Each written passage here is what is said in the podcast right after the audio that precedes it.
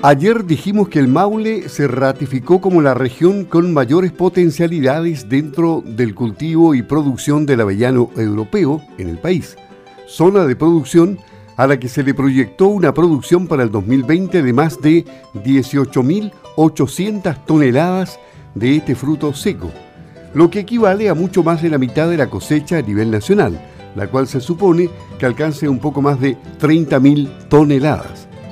Nuestra región también aporta un porcentaje de la producción nacional.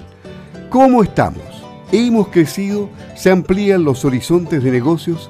Esas y otras respuestas las podemos obtener de la conversación con Cristian Parra, quien es presidente de la Asociación de Avellanos Patagonia y a la vez director de Sago. Don Cristian, ¿cómo está? Muy buenos días. Hola Luis, muy buenos días.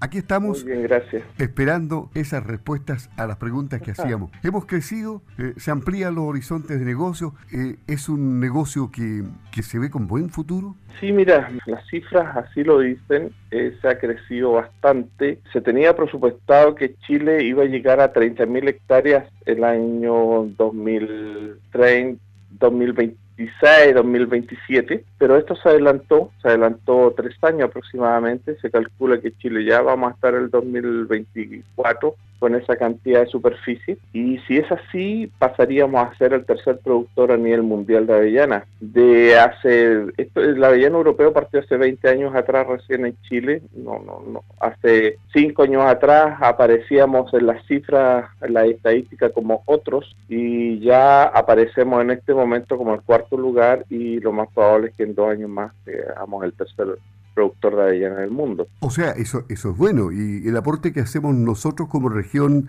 eh, región de los lagos o también región de los ríos, donde me imagino que también hay producción. Sí. ¿Cuánto? acá en las zonas, entre la región de los ríos y los, lagos, aportamos cerca de 1.200 hectáreas. Yo creo que esto va creciendo, ¿ya? Con intenciones de plantación este año, yo creo que podemos llegar a las 1.500 hectáreas para de aquí a fin de año. Ahora, eh, claro, la región del Maule eh, aporta mucho a la superficie eh, porque allá está el Agrichile, que es Ferrero, que son los principal, el principal poder de compra, que ellos tienen campos propios, huertos propios, tienen casi 7.000, 8.000 hectáreas plantadas en una sola mano. Entonces eso te aumenta bastante la, la, la estadística y aparte de eso están todos los otros productores que son grandes. ¿ah? En Chile no está tan atomizado como en otros países. Son huertos de 100, 50, 60, hasta 200 hectáreas. Entonces eso suma, suma bastante. Y ellos, por supuesto, eh, están en una zona con mejor condición climática que nosotros respecto a las temperaturas, pero sí tienen un pero que es el, el, el agua. ¿ya? Si tú me preguntas proyectando esto a futuro, siempre la fruticultura tiene que llevarla a 20 a 30 años más. Yo creo que las zonas con mayor potencial de agua, de riego, van a ser las que van a hacer los, van tener este, este, tema por la mano. O sea, yo creo que el salto que se da a la fruticultura desde la séptima, octava a la región de los lagos y la región de los ríos, un salto enorme, ya principalmente en busca del, agua para el futuro. Claro, y acá estamos pensando, ¿se ha avanzado en riego? ¿Ustedes riegan, por ejemplo, o no es necesario?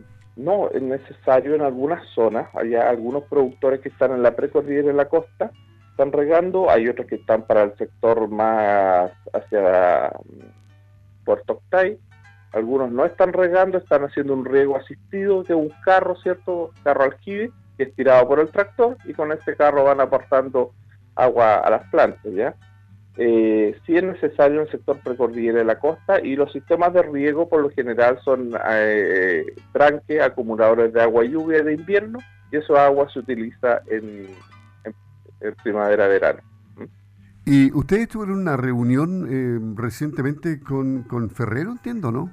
Sí, la semana pasada, el día jueves, fue la reunión, el meeting anual que se hace con Ferrero, que se entrega todas las estadísticas internacionales se entrega eh, cómo ha evolucionado el mercado, cuál es el posicionamiento de cada uno de estos países eh, con, mayor producción, las tendencias de precio las variaciones a través de los años, qué factores han influenciado sobre el precio, cuáles son las variedades que mejor precio han obtenido y las calidades. Y Chile, ellos mismos lo dicen, ellos se vinieron a establecer acá en Chile para, eh, porque somos el único país que produce en el hemisferio sur avellanas en volumen, en calidad y en trazabilidad eh, eh, para Ferrero. Entonces, eh, es interesante este tema porque significa que están dispuestos ellos a dejar de comprar en otros países como Turquía para preferir la avellana nuestra, pesca, de contestación.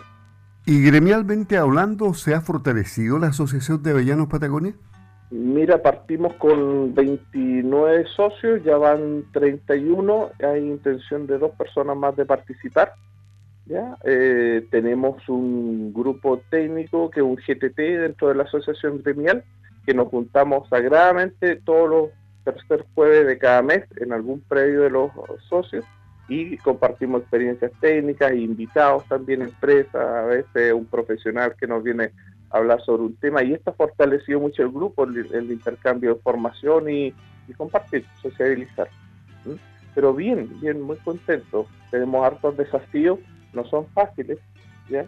No son fáciles, pero hay que seguir limpiando el diente y, para lograr cosas.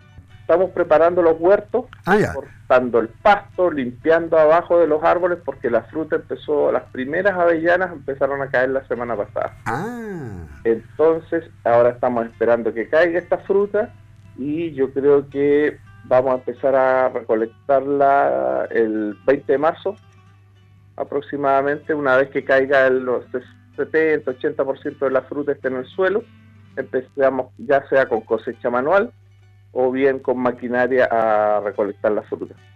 O sea, la temporada de los avellanos en esta zona va de qué fecha hasta qué fecha aprox? La cosecha va desde el 10 de marzo hasta fines de marzo aproximadamente, ahí empieza la cosecha y puede prolongarse, yo te diría, todo abril. Porque después esa fruta hay que limpiarla, secarla, envasarla y después despacharla. Sea, tiene todo un proceso y ustedes lo hacen meticulosamente de acuerdo a, las indicaciones del mandante Ferrero. De Ferrero, claro, tú estás produciendo para una empresa internacional, así que hay algunas exigencias que cumplir ahí. Cada vez nos apretan más, no, no es nada de otro mundo. Así que a la gente que tiene intención de plantar, gente, sé que hay gente que ha plantado aquí en la zona y tiene ganas de participar del grupo de los avellaneros, las puertas están abiertas, hay una hay una carta, una solicitud de, admisión que es firmada por dos socios, apadrinada por dos socios, así que las puertas están abiertas para, para participar. Y después a sentir la satisfacción de comer chocolate que algo tienen del sur de Chile. Mira, el tema de la fruta chilena que se va a toda Italia, de tan alta calidad que la fruta chilena es la que se está utilizando para hacer la Nutella.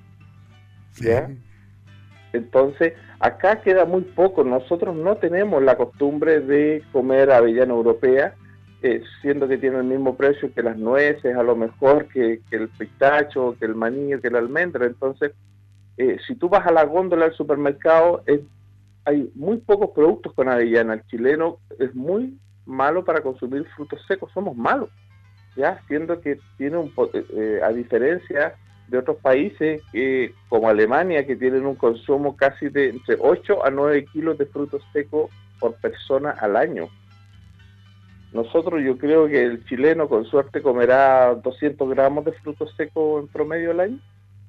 Entonces, es no tenemos la costumbre, el hábito, eh, siendo que son tan saludables y el aporte nutricional, mineral, principalmente es altísimo.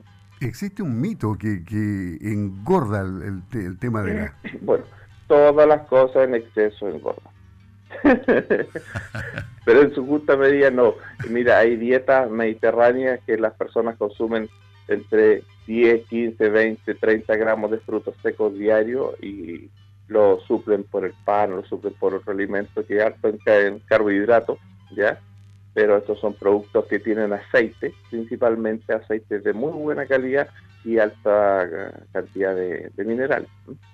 una defensa especial ahí del producto por parte de don Cristian Parra, presidente de la Asociación de Avellanos Patagonia, director de Sago, entonces preparándose ya para la cosecha de los avellanos. Así es. Que esté muy bien, don Cristian. Gracias por habernos entregado información respecto al área que ustedes dominan. Gracias por tener un espacio para contar de, este rubro interesante. Muy bien, buenos días. Hasta luego. Bueno, gracias.